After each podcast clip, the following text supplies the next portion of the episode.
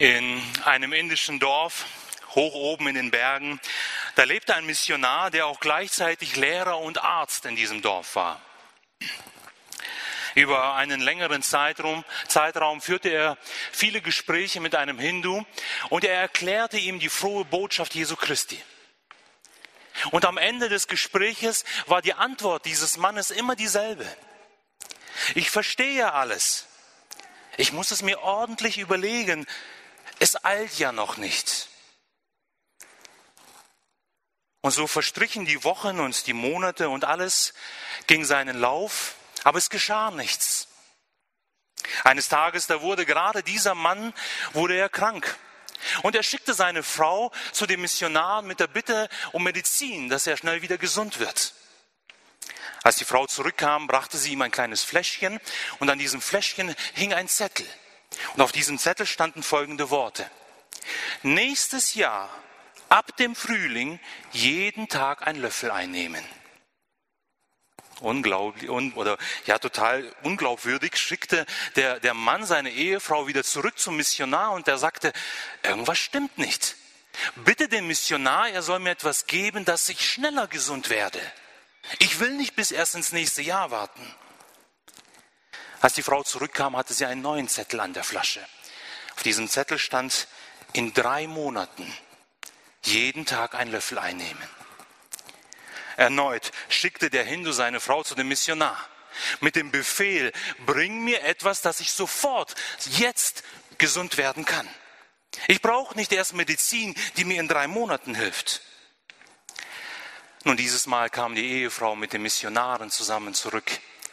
Und als der Missionar die Medizin dem kranken Mann gab, da sprach er zu ihm, mein lieber Freund, als du fühltest, dass dein Körper krank wurde, da wolltest du Medizin, die dich sofort gesund machen sollte.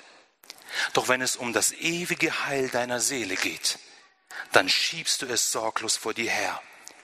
Ist dies nicht töricht? Ist dies nicht töricht? Der Hindu erkannte seine Dummheit. Er erkannte den Fehler in seinem Denkprozess. Und er tat Buße an diesem einen Tag und er fand für die Ewigkeit eine gesunde Seele. Kennen wir diese Gedanken, die der Mann auch ebenfalls hatte? Kennen wir diese Gedanken, die der Hindu auch hatte? Ich verstehe alles. Ich begreife es ja. Ich habe verstanden, was Gott von mir möchte. Aber es eilt ja noch nicht. Ein nächstes Mal. Und wenn mein Handy kaputt geht, dann bin ich der Erste, der in den nächsten Laden läuft, um mir ein neues Smartphone zu kaufen, weil ich möchte keinen Tag ohne mein Handy auskommen. Wenn ich in mein Auto eine Delle reingefahren habe, dann bitte ich die Werkstatt, mir möglichst schnell einen Termin zu geben, dass diese Delle aus dem Auto rauskommt. Wenn ich Kopfschmerzen habe, dann hole ich mir eine Aspirin. Vielleicht hole ich mir auch zwei Aspirin, damit diese Kopfschmerzen sofort weggehen. Doch die wichtigste Entscheidung in meinem Leben, die schiebe ich vor mir her. Die schiebe ich auf die lange Bank. Es hat ja noch Zeit. Es hat ja noch Zeit, vielleicht ein nächstes Mal. Ich schiebe sie vor mir her und ich laufe Gefahr, den Zeitpunkt zu verpassen. Und ich möchte uns heute, heute Morgen Mut machen. Heute Morgen uns Mut machen, all in zu gehen. Alles zu setzen, was ich habe. Jetzt oder nie. Denn wir wollen uns heute Morgen mit Menschen befassen, die genau diesen Zeitpunkt verpasst haben. Mit Menschen, die sehr lange unter der Gnade Gottes lebten. Und sie überspannten diesen Bogen der Gnade. Und dieser Bogen erbrach und sie mussten das Gericht Gottes ertragen.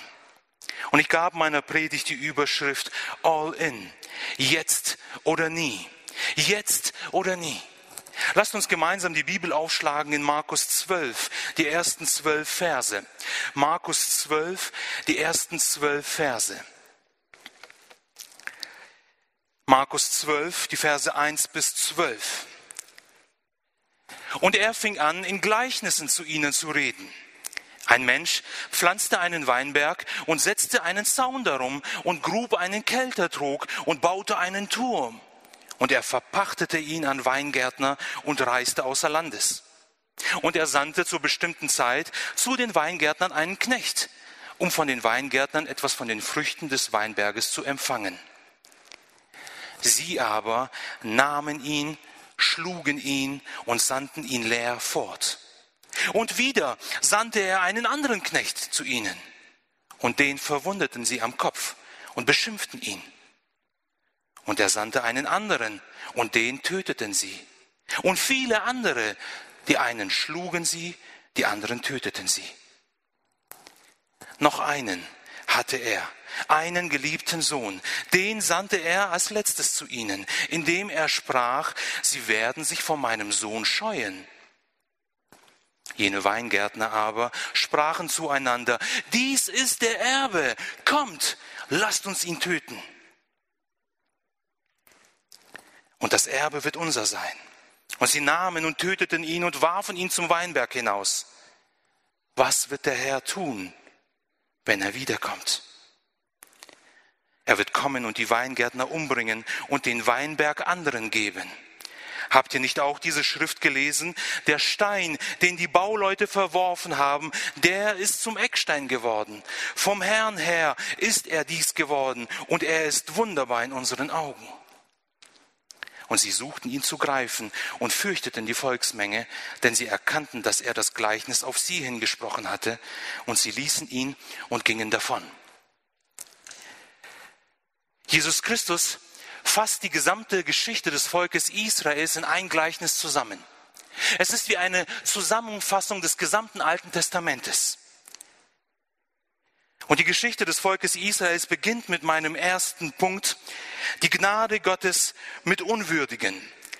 Die Gnade Gottes mit Unwürdigen. Und dazu möchte ich nochmal Markus 12, Vers 1 lesen. Und er, also hier ist die Rede von Jesus Christus, und er fing an, in Gleichnissen zu ihnen zu reden. Aus Markus 11, Vers 27 wird deutlich, dass er hier zu den Schriftgelehrten, den hohen Priester und zu den Ältesten sprach. Gerade diese drei Volksgruppen, sie, die diese drei zählten zu dem sogenannten Hohen Rat oder dem Sanhedrin. Dieser Hohe Rat, er bestand aus 70 Männern, die ihren Sitz hier in der königlichen Säulenhalle hatte. Wir sehen hier den Tempel, der zur Zeit Jesu Christi äh, aufgebaut war.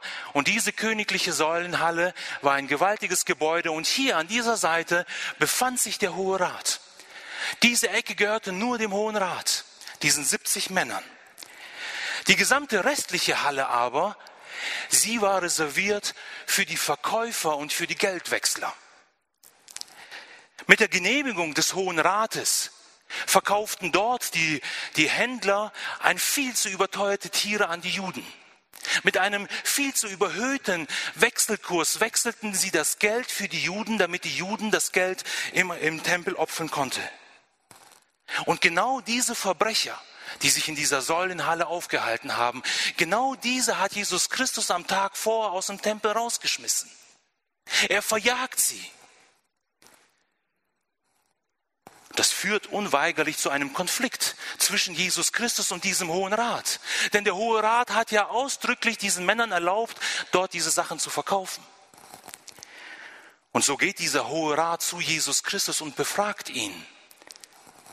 Und Jesus Christus spricht zu diesen verantwortlichen Leitern des Volkes Israels und er sagt, ein Mensch pflanzte einen Weinberg und setzte einen Zaun darum und er grub einen Keltertrog und baute einen Turm und er verpachtete ihn an Weingärtner und reiste außer Landes.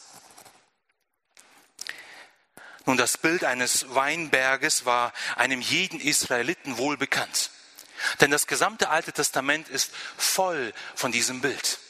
Überall finden wir Bibelstellen, wo dieses Bild gebraucht wird, dass Israel der Weinberg ist.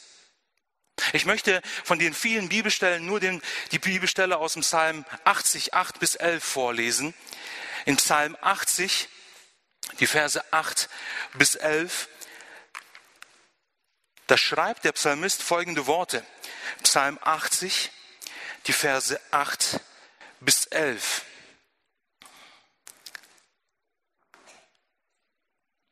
Psalm 80, die Verse 8 bis 11. Gott der Herrscharen, führe uns zurück und lass dein Angesicht leuchten, so werden wir gerettet werden. Einen Weinstock zogst du aus Ägypten, vertriebst die Nationen und pflanzest ihn. Du machtest Raum vor ihm und er schlug Wurzeln und erfüllte das Land. Die Berge wurden bedeckt von seinem Schatten und seine Äste waren wie Zedern Gottes. Es ist Gott der Herr, der Israel aus Ägypten herauszieht. Es ist Gott der Herr, der Israel als ein Weinstock erwählt und sie in Kanaan, in diesem fruchtbaren Land einpflanzt, damit dieser Weinstock wachsen kann, damit er gedeihen kann, damit er die Berge bepflanzen und bewachsen kann. In Jesaja 5, Vers 7 steht, denn der Weinberg des Herrn ist das Haus Israel. Denn der Weinberg des Herrn ist das Haus Israel. Aber wieso ausgerechnet Israel? Wieso ausgerechnet diesen einen Weinstock? Gab es nicht andere Völker? In 5. Mose 7, 7 bis 8. 5. Mose 7, die Verse 7 bis 8, erklärt Gott uns, wieso ausgerechnet sie. 5. Mose 7, 7 bis 8. Nicht hat euch, euch der, Entschuldigung, nicht hat euch der Herr angenommen und euch erwählt, weil ihr größer wärt als alle Völker. Denn du bist das Kleinste unter allen Völkern, sondern weil er euch geliebt hat und damit er seinen Eid hielte, den er euren Vätern geschworen hat. Es ist die Liebe Gottes, die sich den kleinsten Weinstock aussuchte. Es ist die Gnade Gottes, die sich den unwürdigsten Weinstock aussuchte. Es ist die Barmherzigkeit Gottes, die dieses unwürdige Volk herauswählte und von ganzem Herzen liebte. Er baute als Schutz einen Zaun um dieses Volk. Er baute einen Turm, der ihnen zum Schutz dienen sollte. Er hieb einen Keltertrog aus, wo dieser Traubensaft aufgefangen werden konnte. Gott liebte seinen Weinberg. Gott tat alles für seinen Weinberg. Er investierte seine Zeit, seine Kraft, seine Hingabe, seine Liebe in dieses Volk hinein, damit sie wachsen, damit sie gedeihen konnten. Allen Zuhörern Jesu war es vollkommen klar, wovon Jesus hier sprach. Nun, sie standen ja gerade in diesem Tempel, an dem Ort, der symbolisch als Weinberg Gottes galt. Denn auch der Tempel hatte einen Zaun gehabt. Wir sehen hier einen kleinen Zaun, der den heiligen 500 Ellen Quadrat markiert hat. Und dieser Zaun, er galt als Schutz der Heiden. Kein Heide durfte diesen Zaun passieren. In der Mitte befand sich ein gewaltiger Turm. Über 52 Meter hoch war dieser Tempel gebaut gewesen. Vor dem Tempel befand sich ein Altar, wo das Blut wie roter Traubensaft herunterfloss. Und hier, hier vorne, ich habe ein weiteres Bild, am Eingang ragte ein gewaltiger, ein riesengroßer Weinstock. Wir sehen hier ein Bild des Tempels zur Zeit Jesu Christi und hier am Eingang waren gewaltige Säulen und um die Säulen herum, da schlingelte sich ein, ein Weinstock hoch, der aus purem Gold und aus Edelsteinen bestand. Und jeder Jude, der eine gewisse Summe dem Tempel spendete, er wurde wie eine so eine goldene Traube an diesen Weinstock angebaut äh, und angeschweißt. Das Volk Israel war stolz, der Weinstock Gottes zu sein. Sie wussten, über was Jesus Christus sprach. Sie wussten, dass der Weinberg sie sind. Jesus erzählt dann weiter am Versende, dass der Besitzer diesen Weinberg an andere Weinwinzer verpachtete und außer Landes reiste. Nun, es gibt bis heute diese Möglichkeit, dass man einen Weinberg pachtet. Man vereinbart dann mit dem Besitzer äh, gewisse Zeiträume, wo man dann arbeiten darf. Und äh, über diese gewisse Zeit, über mehrere Jahre, gehört der Weinberg dann diesen Winzern, diesen Arbeitern im Weinberg. Und sie dürfen da drin arbeiten und sie dürfen auch die Ernte einfahren. Und Beispielsweise 75 Prozent dieser Ernte dürfen sie für sich selber behalten, aber 25 Prozent müssen sie als Pacht an den Besitzer abgeben. Und genauso vertraute Gott auch sein Israel an den Hohen Rat, an die Führer dieses Volkes, an die Schriftgelehrten, an die Pharisäer und an die hohen Priester. Es war ihre Aufgabe, sich um das Volk Gottes zu kümmern. Es war ihre Aufgabe, nach dem Volk Gottes zu schauen. Sie sollten das Volk in der Schrift unterweisen. Sie sollten die Gesetze Gottes lehren und so Israel zu einem fruchtbaren Volk, zu einem fruchtbaren Weinstock bilden. Unter den Ureinwohnern Brasiliens, da lebte vor vielen Jahren ein junger Mann, der in das Alter kam zu heiraten. Und seit vielen Generationen lag die Stammesführung in seiner Familie. Und so war es allen Menschen vollkommen klar, dieser junge Mann, er wird einmal unser Stammesführer werden. So war es nicht verwunderlich, dass aus dem gesamten Land junge Frauen hin zu dieser Stadt zogen, um sich diesem jungen Mann vorzustellen. Die schönsten, die attraktivsten Frauen machten sich auf den Weg und wollten das Interesse dieses jungen Mannes wecken.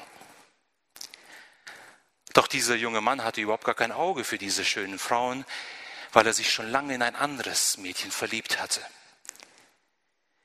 Von außen betrachtet war dieses Mädchen nicht besonders anziehend. Sie war sehr, sehr dünn gewesen und sehr schmächtig. Ihr Äußeres war nicht gepflegt. Sie trug alte und geflickte Kleider. Durch ihre Arbeit war sie ständig dreckig gewesen. Und sie stammte einer Familie, einer armen Familie ab. Kaum einer beachtete sie. So war die Verwunderung riesengroß, als dieser zukünftige Stammesführer gerade um die Hand dieser unattraktiven Frau anhielt. Zur damaligen Zeit war es ein Brauch gewesen, dass man als Brautpreis eine Kuh dieser Familie schenkte. Doch dieser junge Mann brachte nicht nur eine Kuh, nein, er brachte fünf Kühe mit und bezahlte den fünffachen Brautpreis für seine zukünftige Frau. Diese Neuigkeit, sie verbreitete sich im ganzen Land. Habt ihr schon gehört? Habt ihr schon gehört, was er getan hat? Er hat den fünffachen Preis für eine Frau gezahlt, die es nicht mal wert ist. Keiner konnte das fassen der zukünftige Stammesführer. Er sollte diese Frau heiraten und er bezahlt noch den fünffachen Preis. Als dieses junge Mädchen das verstand, was ihr Mann bereit war für sie zu zahlen, da entwickelte sie sich von Woche zu Woche zu der hübschesten Frau im ganzen Land. Durch die Liebe ihres Mannes wurde aus dieser dreckigen und dieser ungepflegten Frau der Stolz des ganzen Volkes. Die Zuneigung des Mannes entfachte in ihrem Herzen ein Feuer der Liebe und der Freude. Sie wurde zum Segen, sie wurde zum Freude für jeden, mit dem sie sich unterhalten hat. Die Liebe des Mannes formte in dieser Frau ein Wunder hervor. Auch Gott liebt es, unwürdige Menschen in seine Familie aufzunehmen. So wie damals er das Volk Israel, das geringste, das schwächste, das kleinste Volk, heranzog und auserwählte. So wie er dieses Volk äh, versorgte und mit Liebe pflegte. Genauso möchte auch Gott heute die wertlosesten Menschen in seine Familie aufnehmen. Wenn du selber weißt, dass du dir mehr Sünden aufgeladen hast, als dass du sie selber wieder in Ordnung bringen könntest. Wenn du auf dein Leben schaust und lauter Versagen dein Leben prägt. Wenn du dein Innerstes dir wie ein Scherbenhaufen vorkommt, dann bist du genau der, an dem Gott Interesse hat. Dann bist du genau der Richtige. Dann bist du genau der, den Gott haben möchte. Lasst uns gemeinsam 1. Korinther 1, die Verse 26 bis 29 lesen. 1. Korinther 1, die Verse 26 bis 29. 1. Korinther 1, 26 bis 29.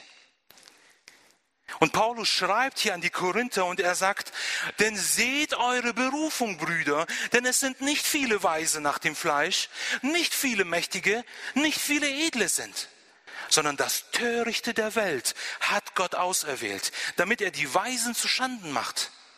Denn das Schwache der Welt hat Gott auserwählt, damit er das Starke zu Schanden macht. Und das Unedle der Welt und das Verachtete hat Gott auserwählt, das, was nicht ist, damit er das, was ist, zunichte macht, dass sich vor, vor Gott kein Fleisch rühmen kann.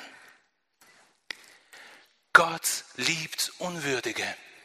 Gott liebt Versager. Gott liebt Menschen, die immer und immer wieder fallen. Gott liebt Menschen, die ihr Leben nicht auf die Reihe bekommen. Und wenn du schwach bist und wenn dein Leben wie ein Trümmerhaufen vor dir liegt, dann möchte Gott dich genau in diesem Augenblick haben. So wie Gott seine Zeit in Israel investiert hat, so möchte Gott auch seine Zeit in dich hinein investieren. Er möchte dich versorgen. Er möchte dich lieben, so wie du bist. Nein, Gott erwartet von dir nicht, dass du erst ein vollkommener Mensch werden musst. Gott erwartet von dir nicht, dass du erstmal alle Dinge in Ordnung bringen musst. Gott erwartet von dir nicht, dass du zu einem besseren Menschen wirst und dann erst zu ihm kommst. Nein, Gott möchte, dass du mit deinem Versagen, mit deinen all den Sünden zu ihm kommst und sie ihm vor seinen Thron legst. Und Gott möchte mit seiner Liebe dich verändern. Denn Gott ist es, der in dir das Wollen und das Vollbringen bewirken wird. Er wird das Werk, das er in dir angefangen hat, auch zu Ende bringen, damit wir uns selber nicht auf die Schulter klopfen können. Nein, damit wir Gott alle Ehre geben können. Und wenn du einmal Angst hast, wieder zu versagen, wenn du Angst hast, morgen auf der Arbeit wieder zu fallen, und wenn du Angst hast, morgen in der Schule wieder zu sündigen, dann möchte ich dir etwas zurufen. Micha 7, Vers 18. Micha 7, Vers 18. Micha 7, Vers 18. Wer ist ein Gott wie du? Du vergibst denen, die von deinem Volk übrig geblieben sind und verzeihst ihnen ihre Schuld. Du bleibst nicht für immer zornig, denn du liebst es, gnädig zu sein. Wer ist ein Gott wie du? Wer ist ein Gott wie du? Denn du liebst es, gnädig zu sein. Gott liebt es, gnädig zu sein. Und so lautet mein zweiter Punkt, Gottes Langmut mit Versagern. Gottes Langmut mit Versagern. Lasst uns zurück in unseren Text gehen, in Markus 12, die Verse 2 bis 8. Markus 12, die Verse 2 bis 8. Gottes Langmut mit Versagern.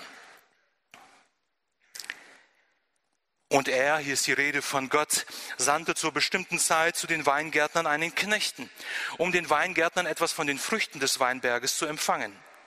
Sie aber nahmen ihn, schlugen ihn und sandten ihn leer fort. Und wieder sandte er einen anderen Knechten zu ihnen, und den verwundeten sie am Kopf und beschimpften ihn. Und er sandte einen anderen, und den töteten sie.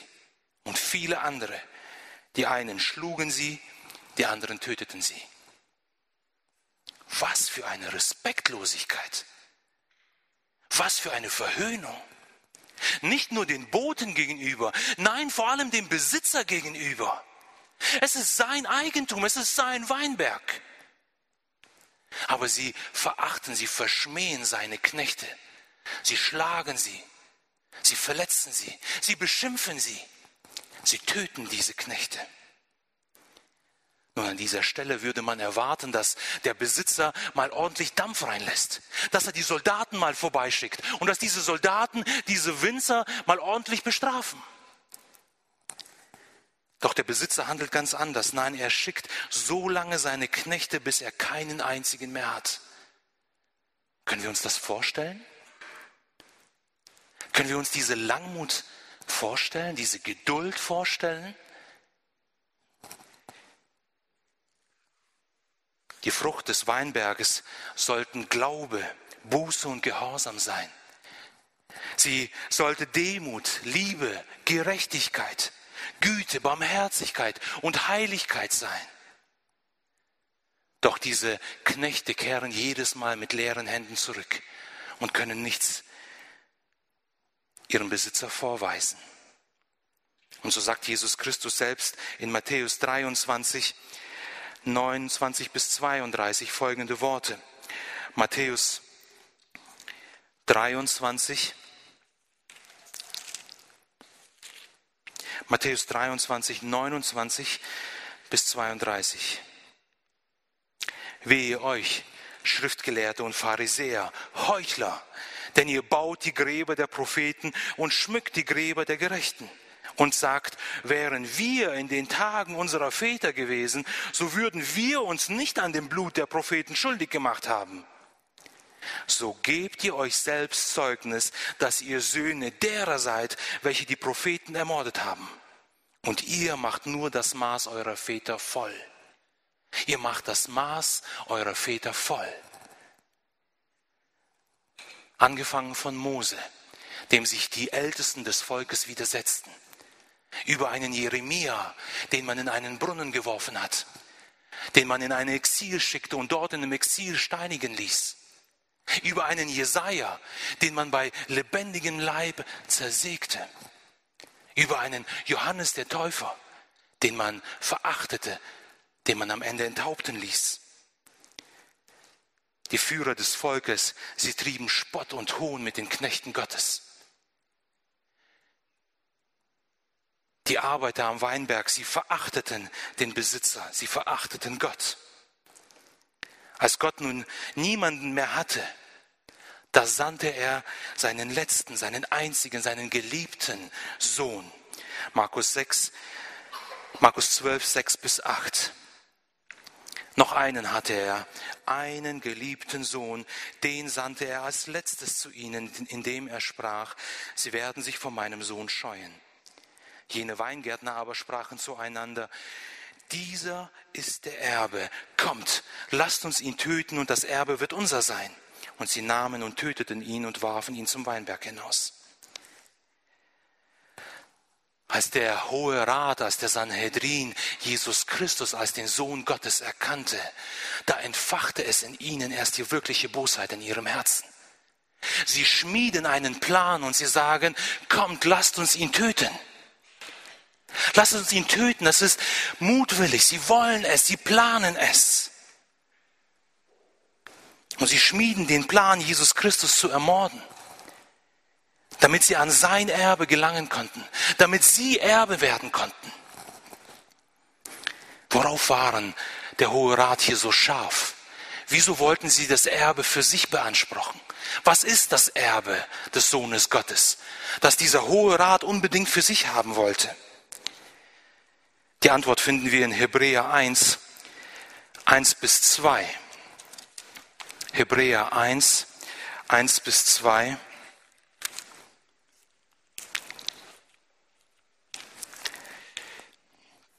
Hebräer 1, 1 und 2. Nachdem Gott vielfältig und auf vielerlei Weise ehemals zu den Vätern geredet hat, in den Propheten, hat er am Ende dieser Tage zu uns geredet im Sohn, der zum Erben aller Dinge eingesetzt hat, durch den er auch alle Welten gemacht hat.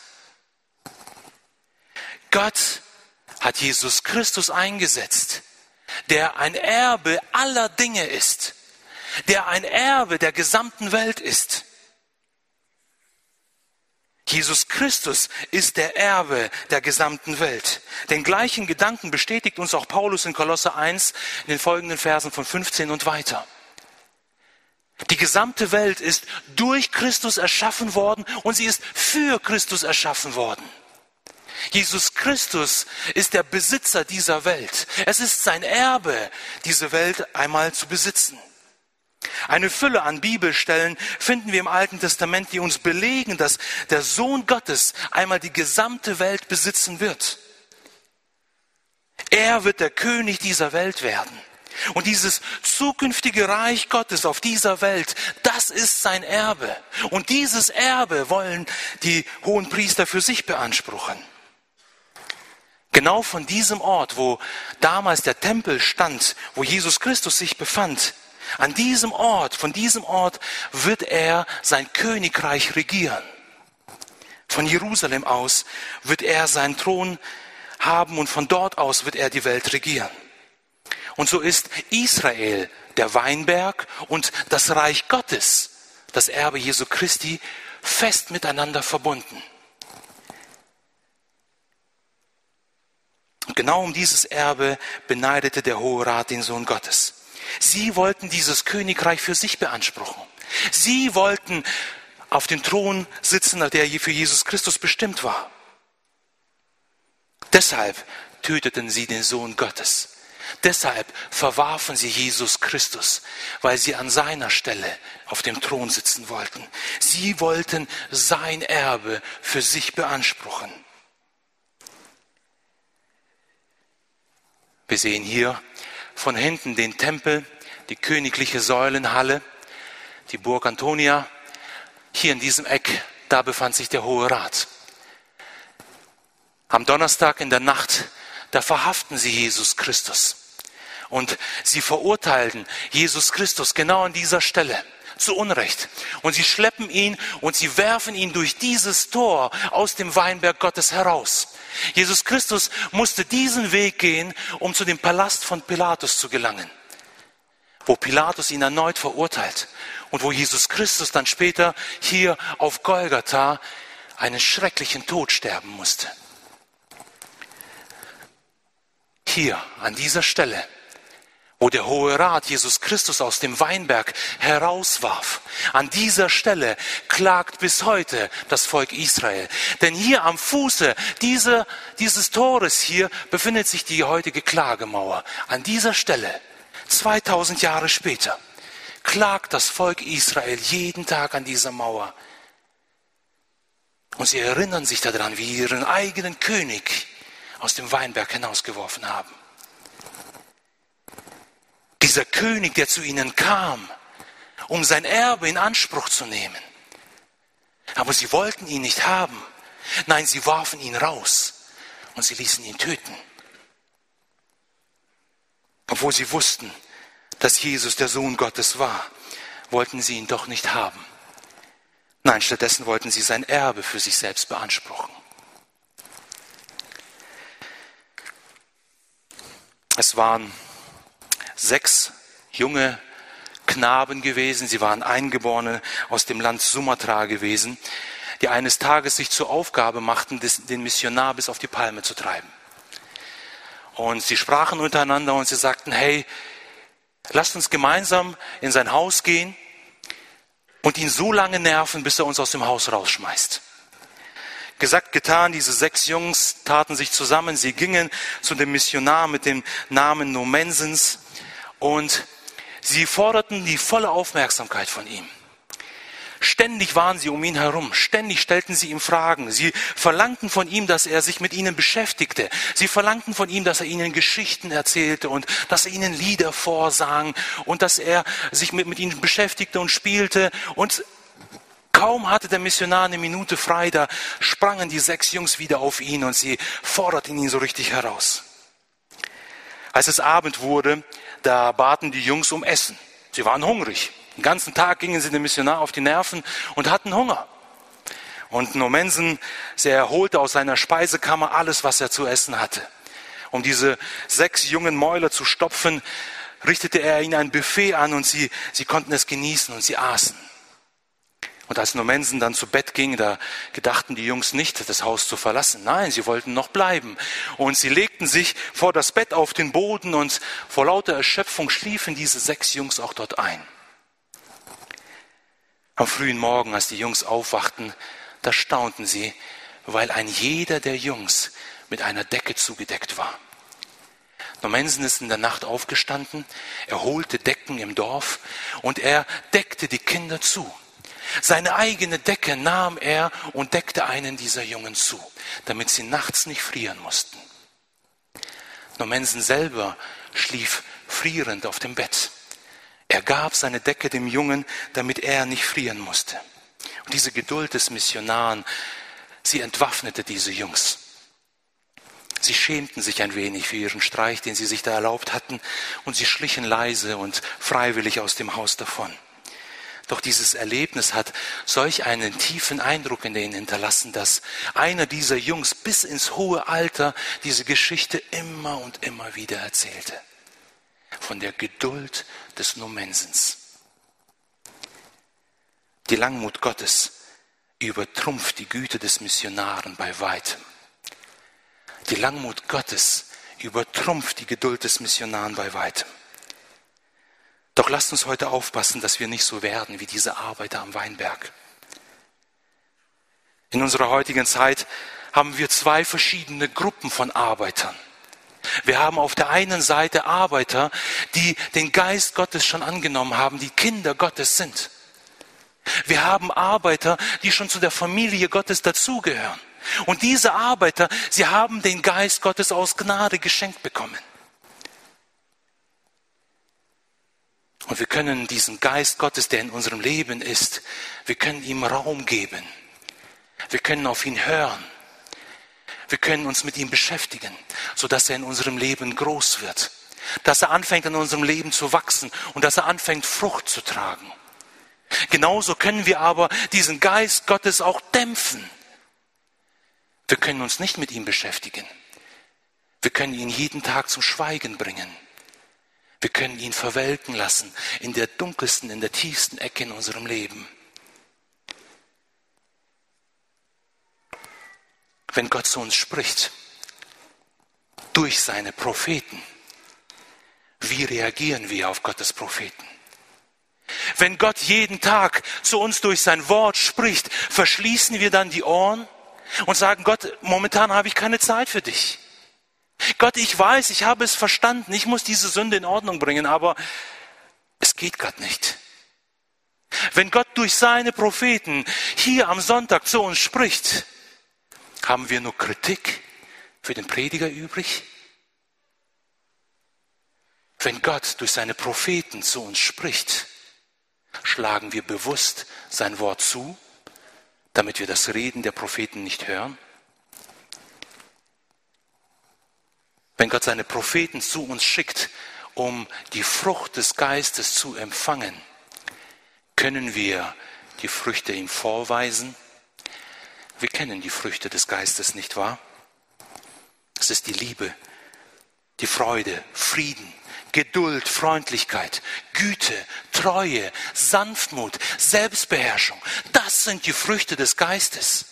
Sind sie in meinem Leben sichtbar? Können andere Menschen in meinem Verhalten diese Früchte des Geistes erkennen?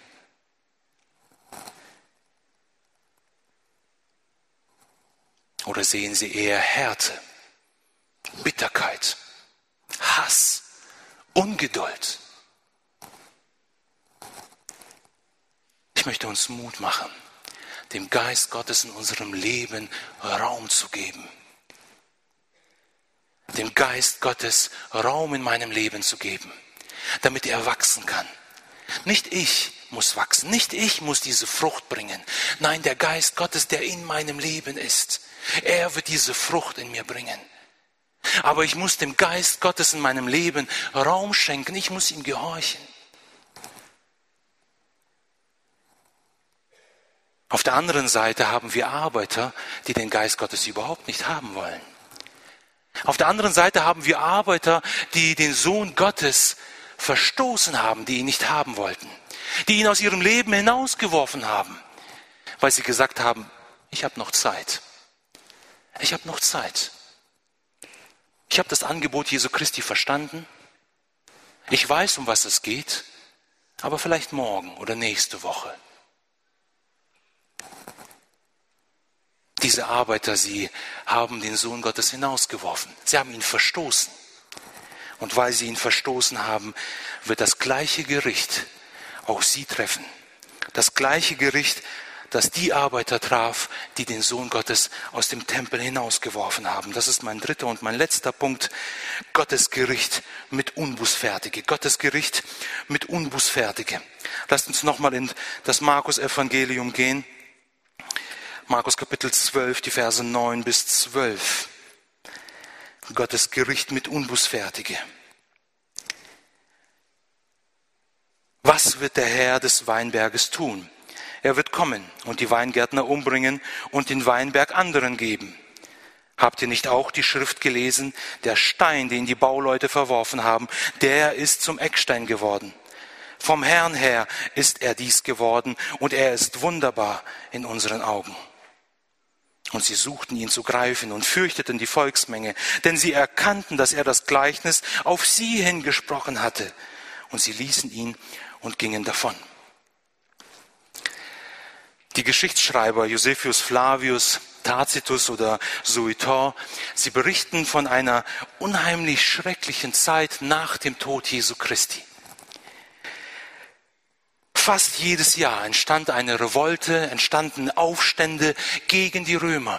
Und jedes dieser Aufstände wurde von den Römern blutig niedergeschlagen.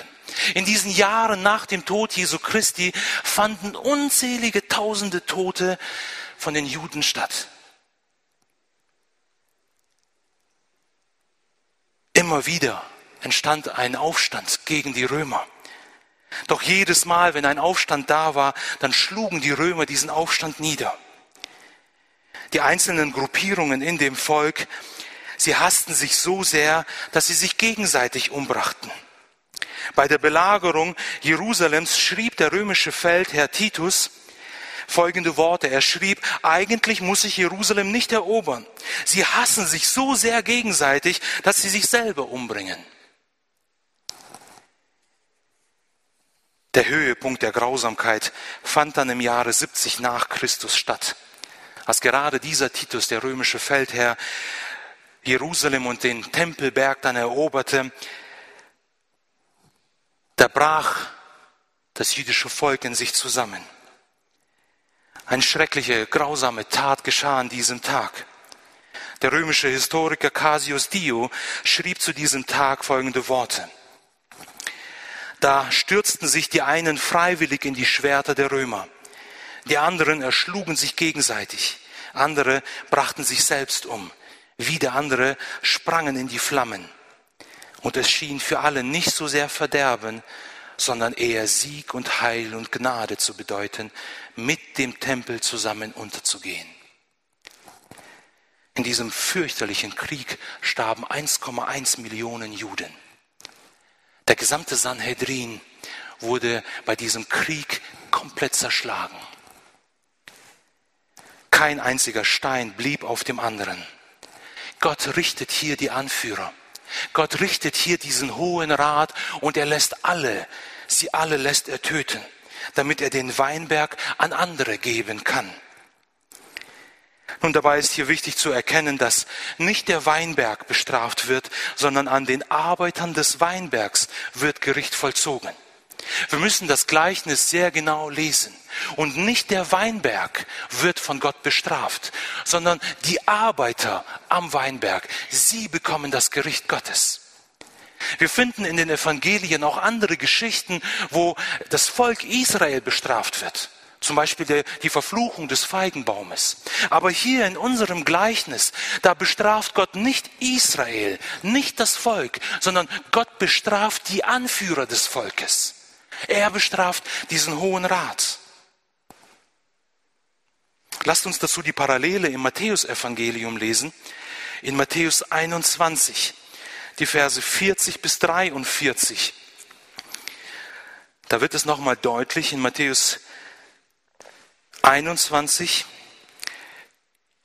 die Verse 40 bis 43. Es ist die gleiche Begebenheit, nur von Matthäus geschildert. Und Matthäus schreibt, wenn nun der Herr des Weinberges kommt, was wird er jenen Weingärtnern tun?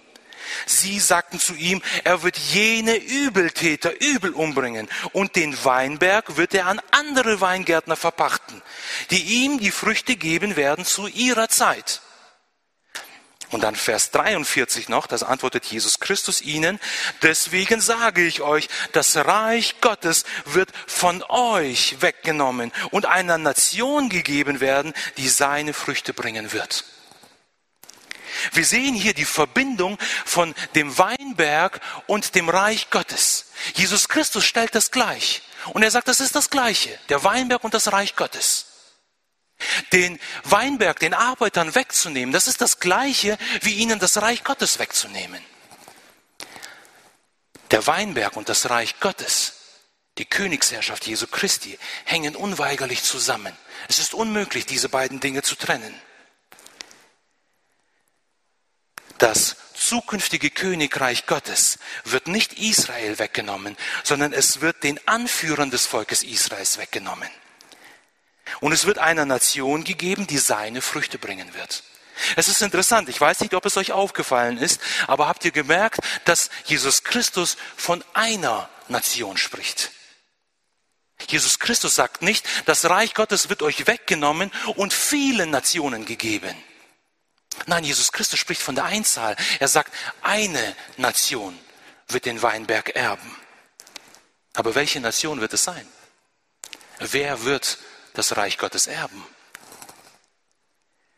Die Antwort finden wir einige Blätter nur später in Matthäus 23, die Verse 37 bis 39. Jesus Christus gibt selbst die Antwort auf diese Frage in Matthäus 23, 37 bis 39. Jerusalem, Jerusalem, die da tötet die Propheten und steinigt, die zu ihr gesandt sind. Wie oft habe ich deine Kinder versammeln wollen, wie eine Henne ihre Küken versammelt unter ihre Flügel. Und ihr habt nicht gewollt. Siehe, euer Haus wird euch öde gelassen. Denn ich sage euch, ihr werdet mich von jetzt an nicht sehen, bis ihr sprecht, gepriesen sei der, da kommt im Namen des Herrn. Jesus Christus selber sagt, es wird noch eine Zeit geben, wo ihr mich als euren König anerkennen werdet. Die Zeit ist noch nicht da. Sie liegt in der Zukunft. Aber es wird eine Zeit sein, wo ihr mich als euren König anerkennen werdet. Es wird eine Zeit geben, in der Israel den Sohn Gottes als ihren Messias anerkennen wird. Zacharia 9 und Zacharia 12 sprechen prophetisch genau von dieser Begebenheit. Von dieser Zeit, wo Israel den Sohn Gottes als ihren König annehmen werden. Und gerade dieser noch zukünftigen jüdischen Nation soll der Weinberg Gottes vererbt werden. Der Weinberg soll nicht den Heiden vererbt werden. Der Weinberg soll nicht der Gemeinde vererbt werden. Das Reich Gottes soll nicht der Gemeinde vererbt werden. Die Gemeinde hat Israel nicht ersetzt. Nein, Israel wird hier nicht bestraft, der Weinberg wird nicht bestraft, sondern die Besitzer, die Winzer, die Arbeiter, der Hohe Rat, er bekommt die Strafe Gottes. Ihnen, diesem Hohen Rat, soll das Reich Gottes weggenommen werden und einer anderen Nation gegeben werden, aber nicht der Gemeinde. Die Gemeinde wird als Braut Jesu Christi einmal ein winziger Teil dieses Reiches Gottes sein. Aber die Gemeinde ist nicht das Reich Gottes. Dieses irdische Reich, das hier auf dieser Welt stattfinden wird, dieses Reich, das, das mächtig sein wird, das viele Besitztümer und Reichtümer haben wird, dieses Reich ist nicht der Gemeinde versprochen, sondern Israel. Das Gericht sieht so aus, dass dieses Reich den Hohen Rat weggenommen wird, den Führern weggenommen wird und es wird einer anderen jüdischen Nation vererbt werden. Einer Nation, die zu ihrer Zeit die Früchte bringen wird. Aber das Gericht ist hier noch nicht zu Ende, denn in Markus 12, Vers 10, da heißt es dann weiter in Markus 12, Vers 10, habt ihr nicht auch diese Schrift gelesen? Der Stein, den die Bauleute verworfen haben, der ist zum Eckstein geworden. Vom Herrn her ist er dies geworden und er ist wunderbar in unseren Augen. Wieder ist hier die Rede von dem Hohen Rat. Wieder geht es um diesen Sanhedrinrat. Und Jesus Christus sagt, ihr habt diesen Stein, ihr habt mich als Sohn Gottes verworfen. Ihr habt mich hinausgeworfen. Und dieser Stein, er ist zum Eckstein in einem neuen Gebäude geworden, nämlich in dem Gebäude der Gemeinde. Wir sehen hier die Halswände Gottes. Hier wendet sich Gottes Heil weg von Israel hin zu der Gemeinde. Über 2000 Jahre war Gottes Blick auf den Weinberg gerichtet gewesen. Seine Liebe, seine Fürsorge galt Israel. Doch hier wendet sich sein Blick weg von dem Weinberg, weg von dem Haus Israel hin zu der Gemeinde.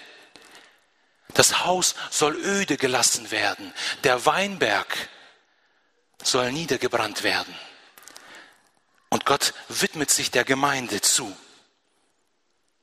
Das griechische Wort für Eckstein, das Markus hier verwendet, man kann es auch als Kopf oder als Hauptstein übersetzen. Gemeint ist der höchste Stein, der wichtigste Schlussstein in solch einem Gewölbe. Die Männer unter uns wissen, dass dieser Stein der wichtigste Stein in diesem Gewölbe ist. Statisch gesehen trägt er die ganze Last. Er ist der wichtigste Stein in diesem Bau. Wenn man diesen roten Stein herausziehen würde, würde das gesamte Gewölbe in sich zusammenkrachen. So ist Jesus Christus zum wichtigsten Eckstein in der Gemeinde Gottes geworden. Wir existieren heute hier in Hussenhofen, weil Jesus Christus der Eckstein geworden ist weil der Hohe Rat damals vor 2000 Jahren diesen Eckstein verworfen hat, weil sie ihn aus dem Weinberg hinausgeworfen haben. Und dieser Eckstein ist zum Grundstein, ist zum wichtigsten, zu dem höchsten, zu dem Kopfstein, zu dem Schlussstein in dem Bau der Gemeinde geworden.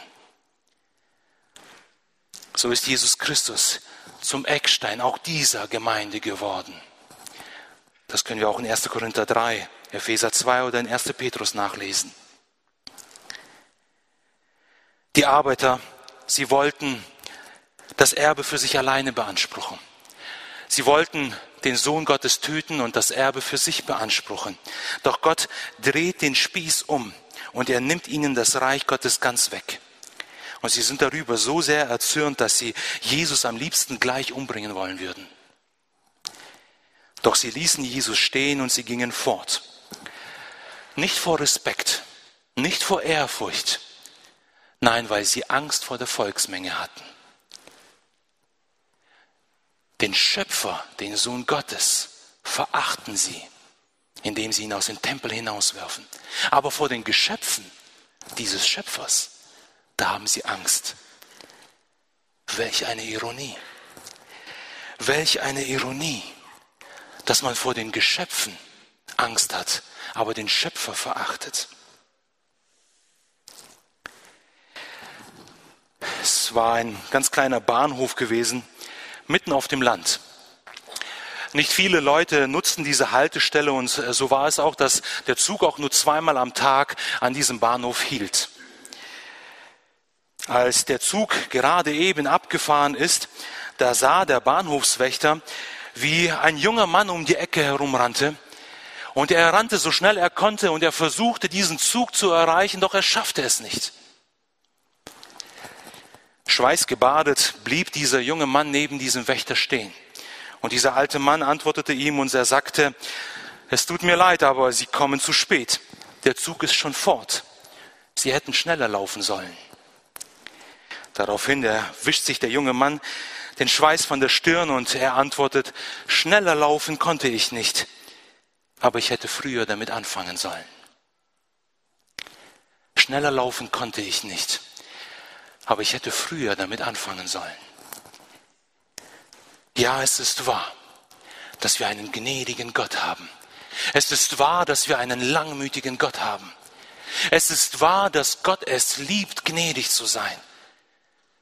Aber es ist auch wahr, dass diese Gnade ein Ende haben wird.